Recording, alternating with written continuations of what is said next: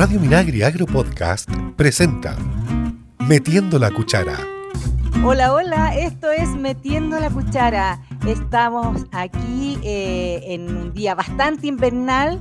Somos Sonia Rivas, periodista, Francisco Fuente, relator agroalimentario, profesor de la Universidad Católica, de la Facultad de Agronomía, y nuestro querido chef Sebastián Tobar, profesor también de la Escuela de Nutrición de la Universidad Católica, y como siempre, Cristian Blauber en los controles. ¿Cómo están, queridos contertulios?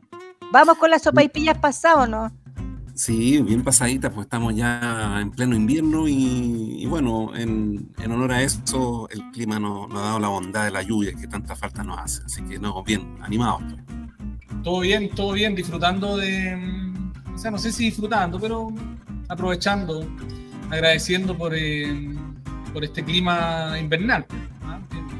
Siempre uno agradece que, que el clima se comporte de acuerdo a la estación en la que estamos dado que este último tiempo cada vez cuesta más eso, tener siempre tenemos calor en, en, invierno, tenemos frío en verano, pero ahora parece que estamos con algo de normalidad.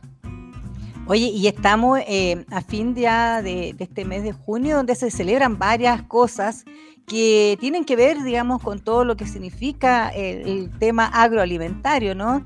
Uno de ellos, eh, y el más comentado, es el Año Nuevo bueno, de los pueblos indígenas se le llama Año Nuevo Mapuche, lo que es el Huitri Pantu, que es la fecha donde se da el punto máximo de distancia que puede alcanzar el sol a la Tierra. Eh, y por lo tanto se considera un punto de eh, retorno que representa un nuevo comienzo. Y, empieza como el año de las cosechas, de, sembrar. hay todo un, un trabajo detrás, ¿no, Francisco, en este retorno Así es, que sabe a la gente antigua, ¿eh? que tenía esa capacidad de mirar con detención y, cierto, con sabiduría el entorno. Y justamente eso, Sonia, eh, el, el, momento del año en donde nuestro planeta está más alejado del Sol, por lo tanto, el día eh, con la noche más larga, ¿cierto? Eh, y que ahí nacen muchas tradiciones, muchos mitos, y como tú bien decías, comienza todo un, un proceso en donde los días se empiezan a alargar, las horas de luz, ¿cierto? nos empezamos a acercar al Sol y poco a poco vamos transitando a este proceso donde justamente coincide que, que lo, lo, muy normal, ¿cierto? Siguiendo un poco la lógica natural del, del del cosmos, en los astros, como se dice, ¿cierto? Eh, eh, para poder hacer siembra eh, y prepararnos para un año de productividad de la tierra. Así que la verdad que es un momento que uno debiera reflexionar al respecto, porque uno piensa que el, tema de la producción de la tierra es cuando vamos a comprar una verdura el fin de semana a la feria o vamos al supermercado, y no, este es un proceso muy lento que significa estar muy conectado y conocer muy bien cómo funcionan los ciclos. Y en, la agricultura tradicional es increíble que mm, en la pequeña agricultura, ¿ah? no, no sé el nombre, es como en la agricultura campesina, en la agricultura más, más tradicional, ellos siguen guiándose mucho por, eh, por este tipo de, señales. ¿ah? Eh, uno pudiera pensar de que, que, desapareció, pero uno se aleja un poquitito de las grandes urbes y llega a lugares donde hay cultivo y, se siguen guiando mucho por eso, ¿ah? o sea, por lo menos las tradiciones se han, se han traspasado y la sabiduría o los saberes los siguen utilizando.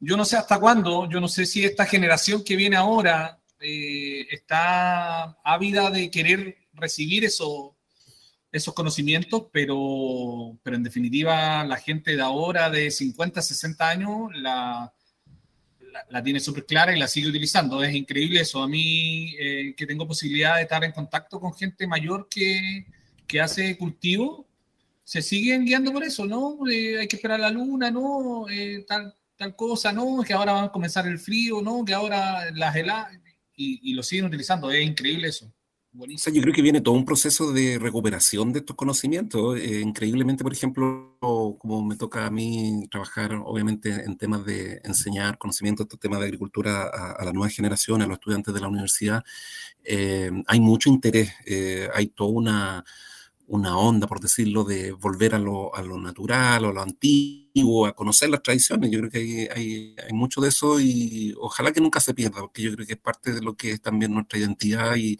y no es tan solo de Chile, donde uno va, siempre están las costumbres de ofrecer, entregar ofrendas por el nuevo ciclo, ¿cierto? Que tiene que ver con todas estas tradiciones que por lo demás vienen de los antiguos habitantes, de las culturas, ¿cierto?, eh, que son centenarias, milenarias en muchos casos. Pero, pero aún tenemos patria, ciudadanos, como... Exacto, pues. porque no se pierde. No se pierde, porque yo les voy a contar que eh, la media, de, el promedio de edad de los pequeños agricultores, por lo menos que atiende INDAP, es de 57 años.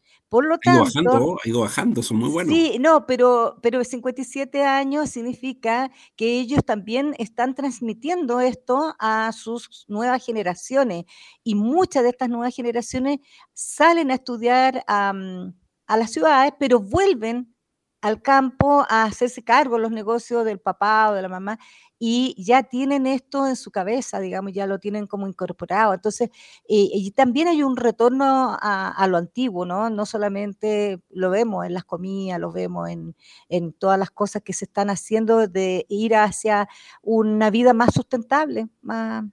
Oye, Sonia, y sin, ánimo de pillarte eh, en, en, eso, en esas estadísticas, ¿hay, ¿se sabe algo en relación a Tú, tú, me dices la media de edad de esos eh, pequeños agricultores, pero ¿se sabe la cantidad de pequeños agricultores esa no ha disminuido? ¿Se ha mantenido? No, no, Son, se atienden ciento, casi 170 mil eh, agricultores, son familia en el fondo. Ya, ¿y eso, no, ¿y eso no ha variado? ¿No ha disminuido? No, no.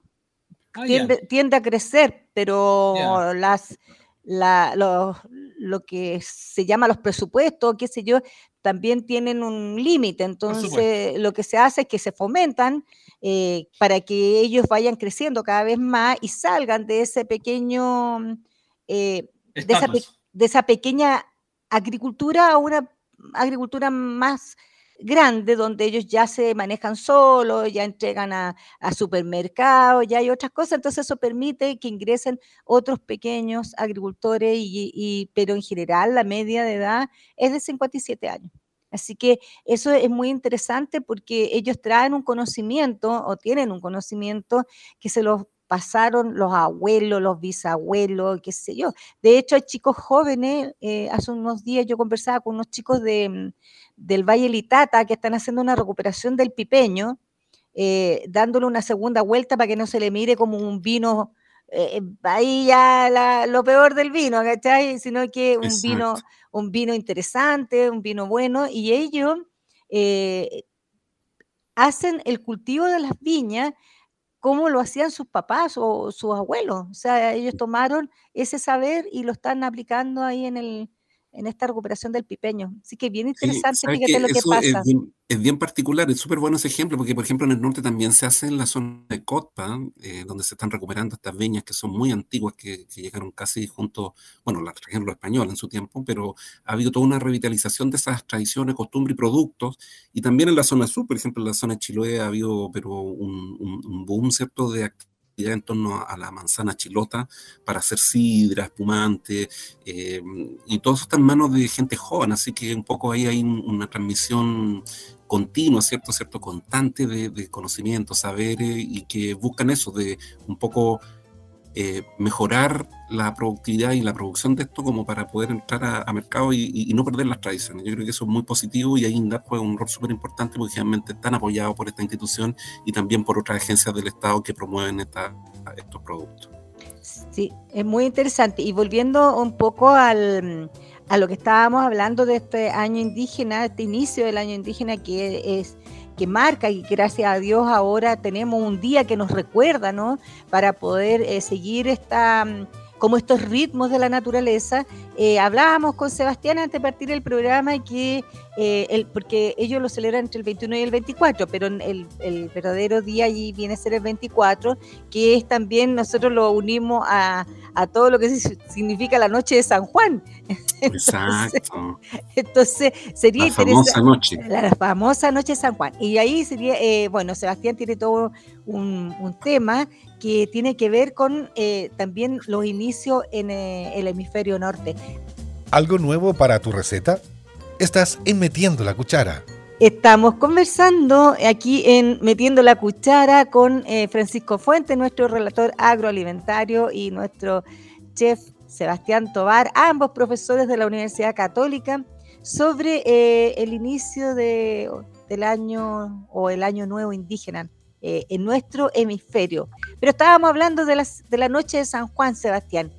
Tú ahí tenías unas reflexiones que ibas a hacer. No, claro, estaba cuando siempre preparamos el programa, tratamos de, buscar información para, transmitirla en el programa. Y, y, claro, se hace la, como la salvedad de que em, es una fiesta pagana, donde en definitiva se hizo como que se anunció el nacimiento de Juan Bautista eh, por medio de grandes fogatas de, de, de fuego, valga la redundancia. Entonces, eh, esa, esa, tradición se mantuvo y, hoy en día hay millones, hay muchos lugares donde mezclan un poco esas tradiciones de la noche de San Juan con eh, algunas tradiciones de Año Nuevo indígenas y, em, y, se hacen grandes fogatas, se queman algunos monos, eh, tratando o emulando de dejar atrás todo, lo, todo lo pasado que, que no resultó y esperando un buen desenlace, un buen futuro. Entonces, eh, hay comidas, hay ritos, hay tradiciones, hay muchísima información en relación a, la noche de San Juan que muchas veces tiende a como a, em, ocupar un poco de, espacio en este año nuevo eh, indígena. Y acá nosotros usamos las papas, por pues, Francisco. Oye, así es. Eh, sabes que escuchaba esta, este tema de la festividad de San Juan y, sabes que hace muy poquito eh, conocí una historia que, no, no, simplemente no conocía. probable que también ustedes no la conozcan, pero en Chiloé, fíjense que al sur de Castro eh, hay una festividad que, es bastante particular y muy importante y que se, se hace todos los años, que es la, la fiesta del Yoco. No sé si ustedes la han escuchado. No es bien interesante y, se hace con, este tema de la mm, fiesta San Juan y que tiene que, se hace en torno a, la, mm, a una matanza de cerdos, ¿cierto? Que se hace ahí en la comunidad y obviamente ustedes saben que las muertes de chancho son muy abundantes en todo lo que se genera para preparar el invierno, el cuero, los huesos, o sea, nada se pierde. Exacto. Y eh, como la gente tiene cultura muy solidaria, ¿ya?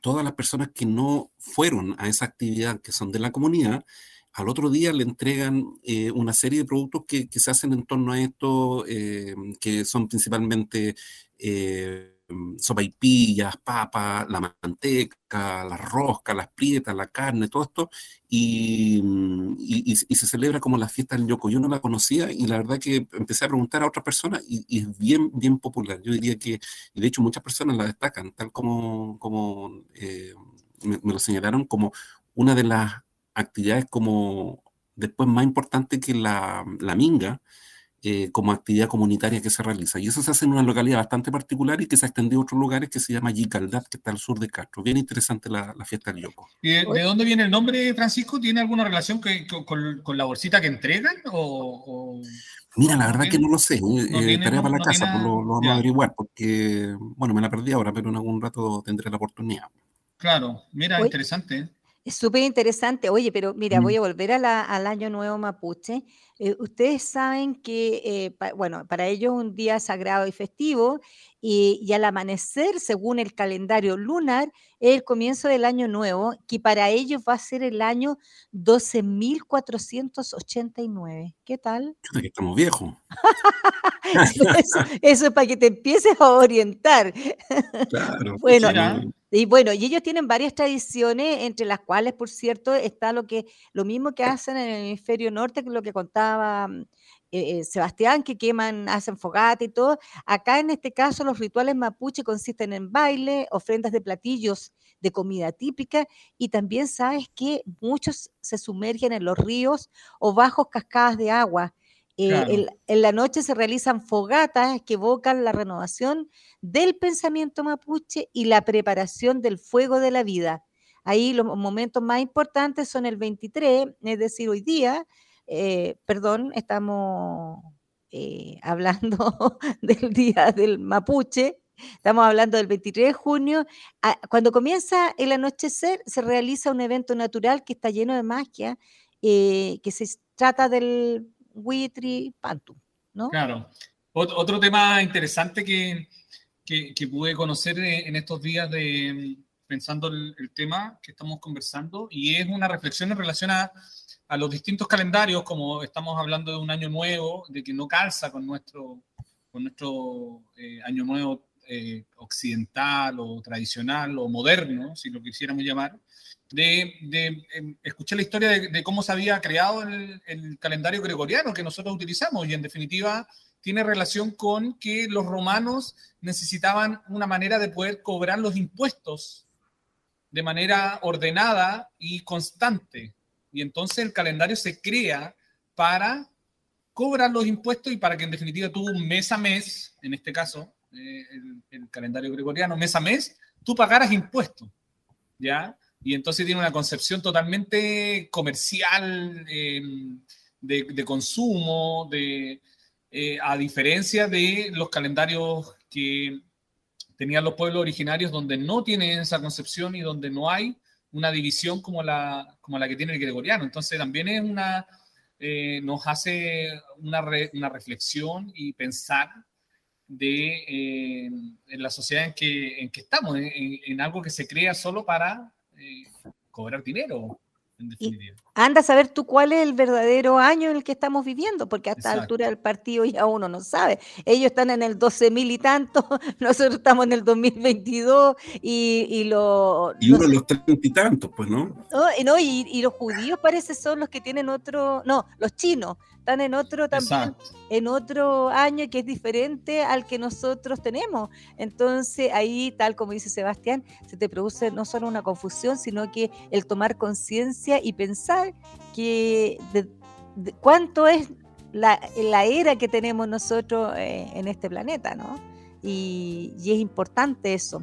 Oye, em, fíjate que les voy a comentar otra cosa, que el 24 de junio lo que hacen antes de que salga el sol, cuando empiezan a cantar los pajaritos, ¿sabes lo que hacen? Levantan a los niños y los llevan a lavarse a alguna parte donde corra agua. Oye, si uno piensa, ya el agua está mal. Es como la canción. Es como el agua. Sí, levántate, Juana, pero ¿sabes qué? el agua es heladísima.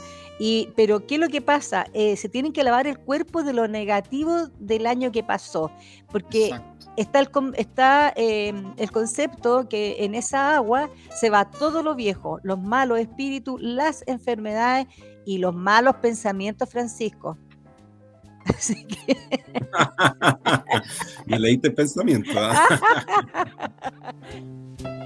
Música, recetas, buena conversación. Estás en Metiendo la Cuchara.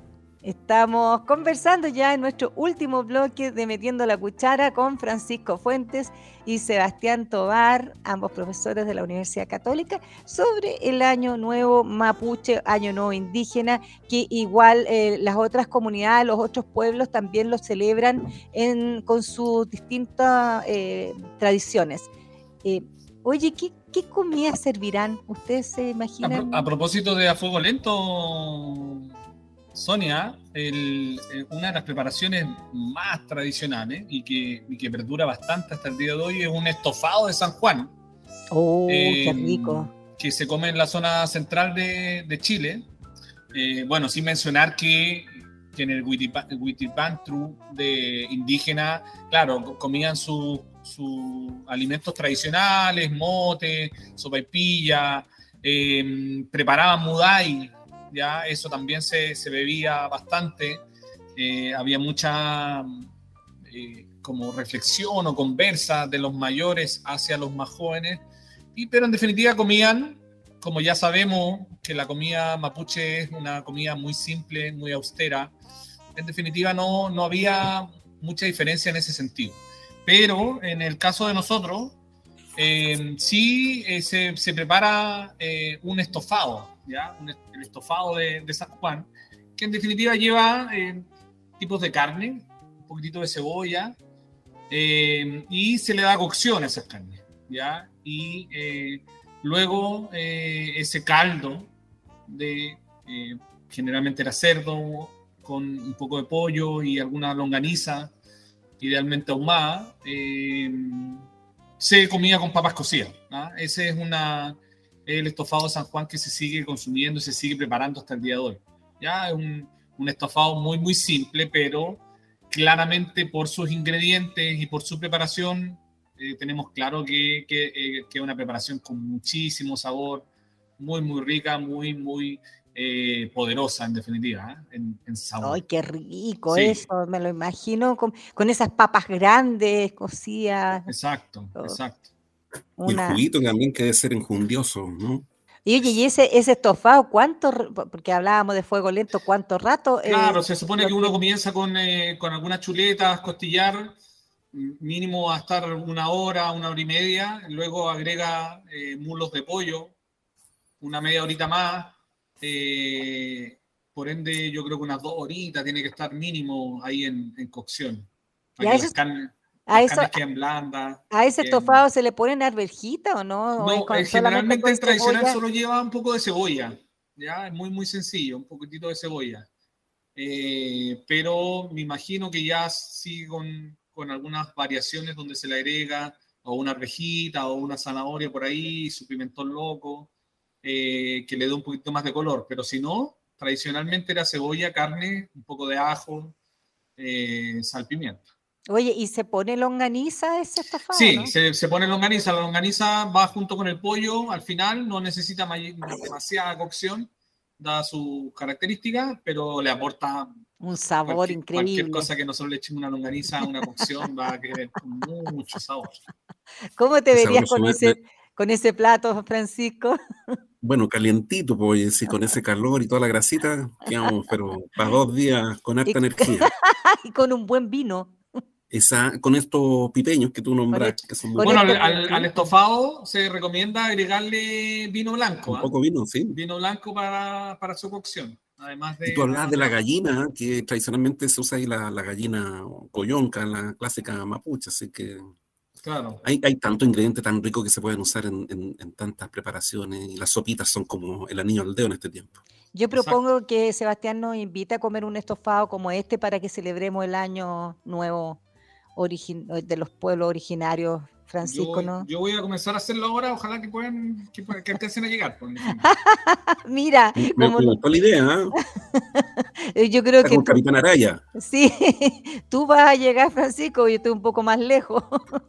Sí, no, yo pongo que... pipeño. Ah, ya, muy bien. Me guardan, me guardan un poquito, por favor.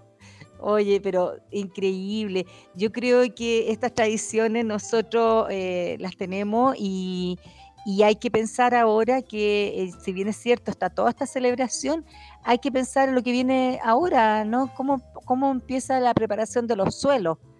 Eh, ¿con, qué ¿Con qué parten, Francisco? ¿Con qué tipo bueno, de...? Es, es, una pregunta súper súper interesante. De hecho, justamente estamos en esa, en esa etapa con varias personas que estamos ahí haciendo algunos eh, eh, planes de siembra. De hecho, yo en lo particular ya tengo sembrado con ajo, así que ya pasé por esa etapa en, en el mes de mayo. Pero típicamente eh, para los cultivos que se siembran a partir de septiembre en adelante, cuando ya se, buen, se pone bueno el tiempo, como se dice en el campo, eh, comúnmente se hacen estos barbechos que se llaman, que significa mm, pasar arados, ¿cierto? Para poder primero hacer control de maleza, preparar el suelo para que pueda infiltrar el agua, ¿cierto? Y pueda acumular agua.